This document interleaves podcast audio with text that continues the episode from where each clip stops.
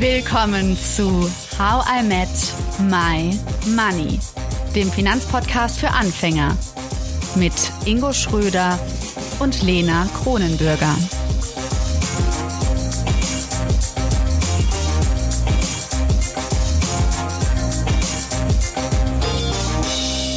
Hallo Ingo. Hallo Lena. Wir machen weiter mit unserer Kapitalismuskritik-Reihe. Heute sprechen wir über etwas, das könnte dich interessieren. Was kosten Männer? Ingo. viel wahrscheinlich, aber ich bin gespannt. ja, wie viel, das wird uns unser heutiger Experte berichten, Boris von Hesen. Hallo Boris. Hallo, ich grüße euch. Vielen Dank für die Einladung. Hallöchen. Hi. Du bist studierter Wirtschaftswissenschaftler, Vorstand eine, eines Jugendhilfeträgers, Männerberater und Autor. Und ein, eines deiner Bücher heißt Was kosten Männer? Also da kam die Einleitung her. Und ich finde es total spannend, weil du dich in deiner ganzen Arbeit als Männerberater, wie ich gerade schon gesagt habe, als Autor, du beschäftigst dich immer konstruktiv kritisch, wie du es selbst nennst, mit männlichen Verhaltensweisen. Das heißt, bevor wir jetzt total uns ins Kritisieren reinstürzen, Boris, was sind in deinen Augen so stereotypische männliche Verhaltensweisen? Mhm. Also was du schon angedeutet hast, du dieses dieses äh, Reflektieren der, dieses kritische Reflektieren der der Männerrolle, das ist so das, was mich beschäftigt. Und so ganz klassische Stereotype männliche Verhaltensweisen, das sind Dominanzgehabe, äh, dass, dass man sich immer zeigen will, dass man sich durchsetzt. Ingo, hör gut zu. Dann natürlich, dann, dann natürlich auch Lautstärke, lauter zu sein als andere, ein ausgeprägtes Risikoverhalten, ja, und eine, eine Konkurrenzorientierung. Beides hängt natürlich auch alles immer wieder eng miteinander zusammen. Mhm. Ich, ähm, also diejenigen unter euch, die ja wissen, oder die den Podcast von Anfang an hören. Und Ingo, wir haben ja viel darüber gesprochen. Mir war es ja super wichtig, dass wir nicht nur Finanzbildung für Frauen anbieten, sondern auch für Männer, weil mir schon öfter so über den Weg gelaufen ist, dass Männer vielleicht ganz gerne mal sagen, sie hätten voll die Ahnung vom Geld, vom Investieren. Ist aber gar nicht immer so. Würdest du sagen, Boris, dass das vielleicht auch zu diesen typischen Verhaltensweisen zählen könnte? Ja, ich würde schon sagen, dass, dass Männer grundsätzlich bei bei Wissensthemen äh, so den Hang dazu haben, zu glauben, dass sie mehr wissen als als die anderen Menschen in der in der Runde. So, äh, das muss noch nicht, müssen noch nicht mal Finanzthemen sein. Ähm, der Ingo wird das bestimmt auch kennen, dass er manchmal irgendwo in eine Runde kommt und dann schwuppdiwupp ist ein Mann, der eigentlich gar nicht so eine Kompetenz hat, aber der erklärt dann allen anderen, was was man jetzt als nächstes machen sollte.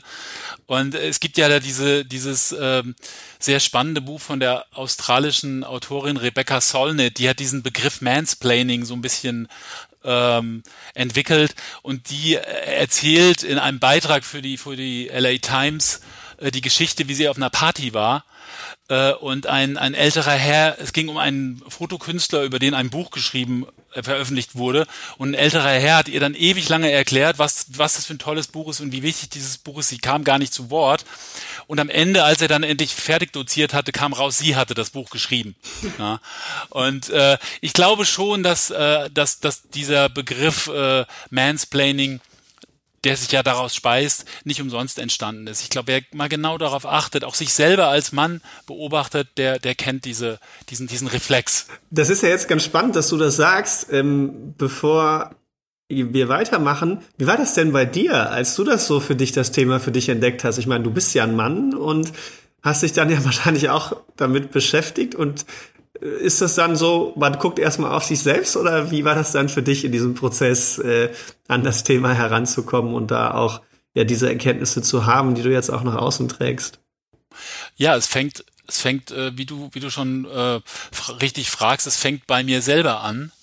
Und da hat es bei mir angefangen, dass ich mich, ich mich nicht wohlgefühlt habe äh, mit meinen Verhaltensweisen. Und äh, das ist nicht so, dass dieser Pro Prozess abgeschlossen ist. Ich bin ja als Mann ganz stark geprägt von, von Rollenmustern, von Medien, von der Gesellschaft, von Peer Groups, von meinen Freunden, Freundinnen, Frauen in meinem Leben, von meinen Kindern. Und da werde ich auch selbst immer wieder auf die Männerrolle äh, zurückgeworfen. Deswegen wird das nie aufhören. Das äh, kritisch zu reflektieren. Und ich hatte gerade vor einigen Monaten wieder eine Situation. Ich bin ja Vorstand eines Jugendhilfeträgers. Wir haben über 100 Menschen, die bei uns arbeiten. Und da ähm, ist mir leider wieder mal passiert, dass ich echt genervt war von einer Frau. Ja, äh, die hatte eigentlich recht, ja, aber ich war einfach gestresst, genervt und war dann der Meinung, ich müsste das mit meiner äh, Machtrolle, die ich halt auch inne hab, äh, irgendwie unterdrücken, indem ich sie laut über sie rübergerauscht bin. Und ich war sehr unglücklich darüber und ähm, habe das Gespräch gesucht und wir haben dann also mich hat das richtig belastet. Ja. Wir haben dann den Weg gefunden, dass wir eine Supervision organisiert haben und haben das bearbeitet und äh, ich habe mich entschuldigt, äh, ohne Wenn und Aber, habe die Verantwortung dafür übernommen und habe dadurch eine totale Entlastung äh, verspürt, weil es war nicht nötig, in dieser Situation so zu reagieren. Das heißt, es fängt bei mir an und es wird nie aufhören, dass ich mich damit beschäftigen muss. Ist das denn etwas, was du gerade beschreibst, was dann so typisch männlich ist, also auch in diesem Begriff toxische Männlichkeit reinfällt oder könnte auch eine Frau in dem Moment emotional überreagieren und wenn sie das tut, würde sie das anders tun als du in dem Moment? Also alles, was, was wir als ungesunde männliche Verhaltensweisen jetzt gleich besprechen können, kann natürlich auch, also es sind Verhaltensweisen, die vermeintlich Männern zugeschrieben werden, aber mhm. sie, und das sehen wir ja in den Statistiken, tauchen einfach viel häufiger bei Männern auf. Das heißt, auch eine Frau könnte so reagieren, aber ähm, in der Regel machen es viel mehr Männer durch ihre, durch ihre Sozialisation. Und das ist dann diese toxische Männlichkeit quasi, oder? Woher kommt. Ich habe es immer so häufiger gehört und äh, was hat's mit dem Begriff auf sich?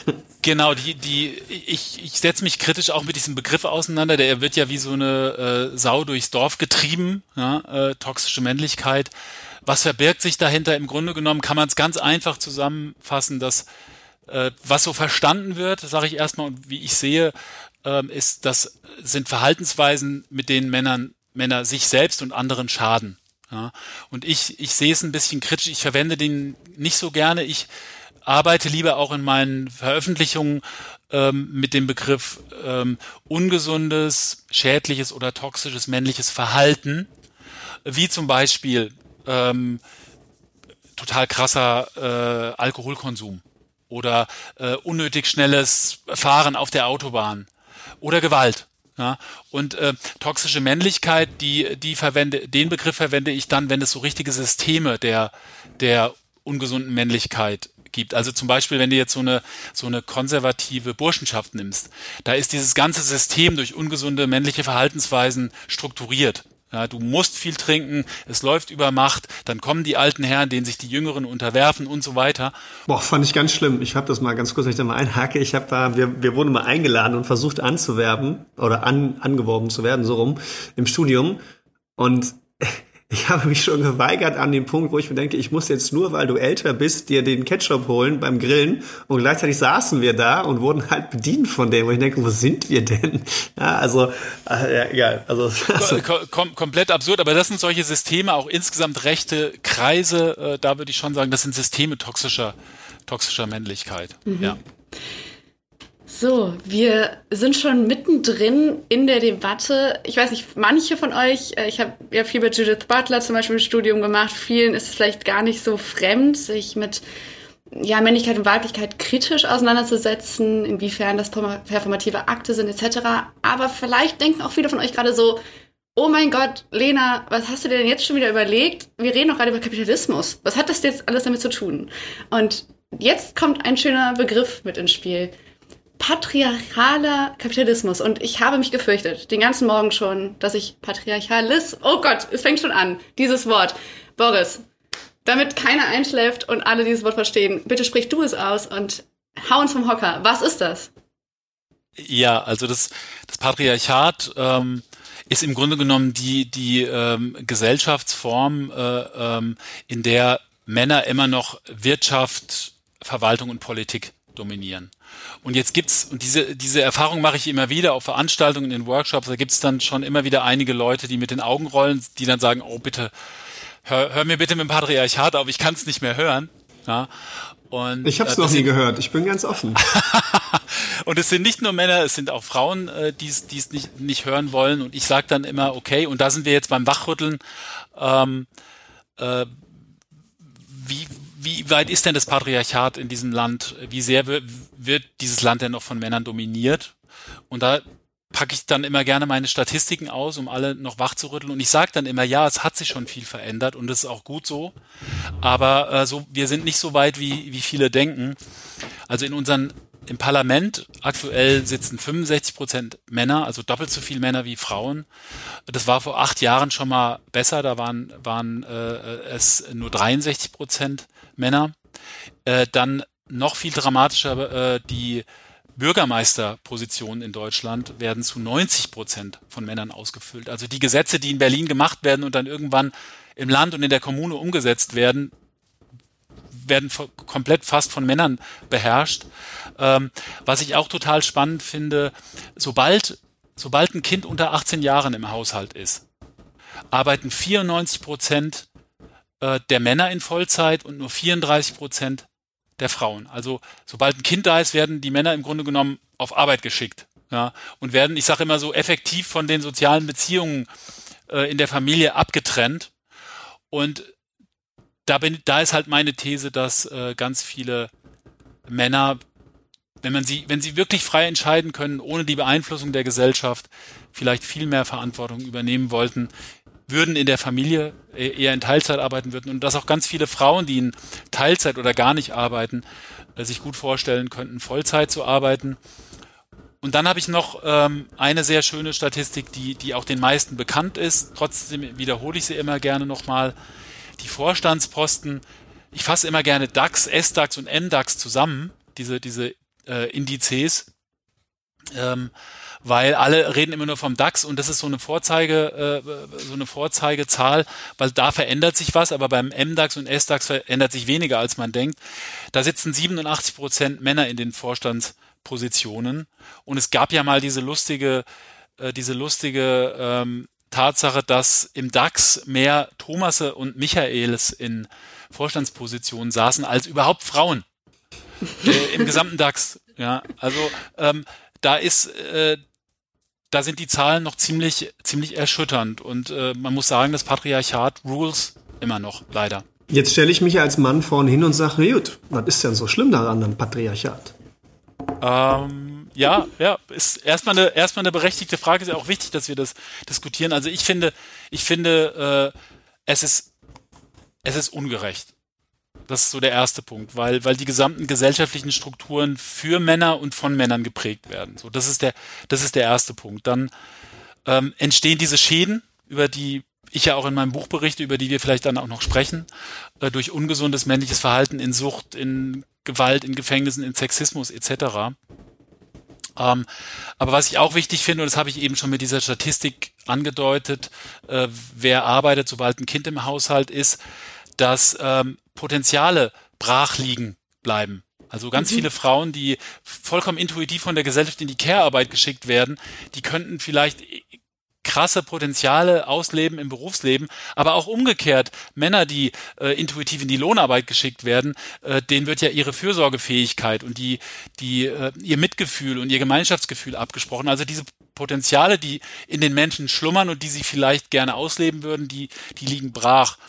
Und mhm. dann, was ich ganz wichtig finde, was die wenigsten bedenken, dass das Patriarchat für die Männer echt auch Nachteile hat. Also ich, ich vergleiche das immer so mit diesem Scheinriesen von Michael Ende. Das heißt, je näher du aufs Patriarchat zugehst, also diese vermeintlichen Privilegien, desto kleiner werden die eigentlich. Also ähm, das hab, ich habe das eben schon angedeutet, Männer sind ihr Leben lang auf Lohnarbeit und auf Status festgelegt und vernachlässigen so echte Beziehungen. Und ich glaube, wir Männer kennen das, so dieses also bis du einen richtigen Freund hast, mit dem du auch deine Probleme, deine Schwächen, deine Sorgen, deine Ängste hast, da gibt es nicht viele.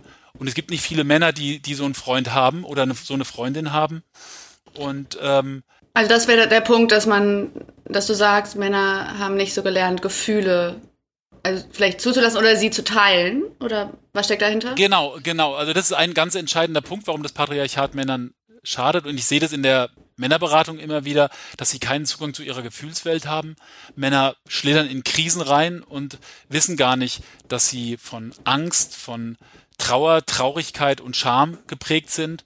Und das bildet sich dann zum Beispiel auch ab in der Suizidstatistik. Viele Menschen wissen gar nicht, dass drei Viertel aller Suizide von Männern begangen werden. Also eine ganz traurige, äh, traurige Geschichte, weil Männer einfach nicht gelernt haben, so über ihre Probleme zu reden. Männer, also der bekannte Männerautor Björn Süff gesagt, Männer ähm, regeln alles selber und wenn es das Letzte ist, so dramatisch das ist, also bevor ich mir dann Hilfe hole und sage, ich kann nicht mehr oder ich bin überfordert, äh, greife ich dann zum, zum äh, Schlimmsten. Und das ist super traurig.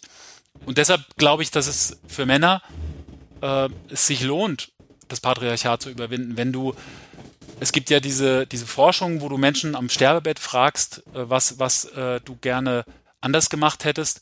Und da sagen fast alle Menschen, Männer wie Frauen, sie hätten gerne weniger gearbeitet, sie hätten gerne mehr Beziehungen zu anderen Menschen gehabt. Also all diese Dinge, die in die Männer übers Patriarchat reingedrängt werden, äh, die bereuen sie dann, dass sie es dass es nicht gemacht haben. Und ich erlebe das in meiner Männerberatung, dass ich ganz viele ältere Männer habe, die kurz vorm Ruhestand stehen und die dann einfach so so drohend das Aufziehen sehen, dass das, was ihr ganzes Leben definiert hat, das Berufsleben, der Status, äh, der sie immer irgendwie als was Besonderes dargestellt hat, der droht wegzubrechen. Und alle anderen Sachen sind dann nicht mehr da. Deswegen, Männer, es lohnt sich, das Patriarchat mit zu dekonstruieren. Hm.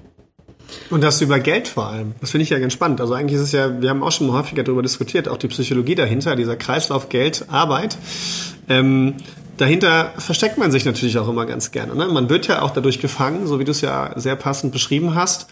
Und ähm, ich weiß, dass mein Vater diesen Podcast hört, aber er kennt die Story auch und er kann sich bestimmt daran erinnern. Ich weiß, dass ich ihn vor ein paar Jahren gefragt habe, was machst du eigentlich, wenn du morgen gar nicht mehr arbeiten würdest und er selbstständig mit Leib und Seele? Und äh, dann hat er halt gesagt, keine Ahnung. ja, und äh, das finde ich dann schon ganz spannend an der Stelle, dass genau das, was du eigentlich gerade beschrieben hast, Boris, dass das dann halt dazu kommt. Das war Teil 1 mit dem Männerberater Boris von Hesen. Und wenn ihr euch jetzt fragt, was haben denn jetzt Männer und überhaupt das Patriarchat mit Geld zu tun und mit dem Kapitalismus, dann schaltet unbedingt wieder ein, und zwar nächsten Money Monday. Dann rechnet uns Boris schwarz auf weiß vor, warum Männer so viel mehr kosten als Frauen. Und wir erfahren, was passieren würde, wenn mehr Frauen in Machtpositionen wären. Und wovon selbst Männer profitieren könnten, wenn wir das Patriarchat tatsächlich überwinden würden. Danke, dass du zugehört hast und toll, dass du ein Teil von How I Met My Money bist. Wir hoffen, dir hat diese Folge gefallen. Um keine Folge zu verpassen, klick einfach direkt auf den Abonnieren-Button auf Spotify, Deezer und Apple Podcasts. Für weitere Tipps und Tricks und Informationen, damit du dein Geld und dich besser kennenlernst, folge uns auf Instagram, Twitter, Facebook und LinkedIn. Dort kannst du uns auch immer schreiben, falls du Fragen, Feedback oder Themenwünsche hast. How I Make My Money wird gesponsert von der MyWeg Finanzakademie. Spannende Online-Kurse für deine finanzielle Zukunft zu ETFs, Immobilien und Altersvorsorge. Natürlich gibt's für dich Rabatt. Schau dafür einfach in die Show Notes. Außerdem melde dich jetzt für den HIM Midnight Mail Newsletter an. Den schicke ich dir immer donnerstags aus New York, sodass du um Mitternacht oder am Freitagmorgen nicht nur dein Geld, sondern auch dich selbst besser kennenlernst. Bis zum nächsten Money Monday. Wir freuen uns.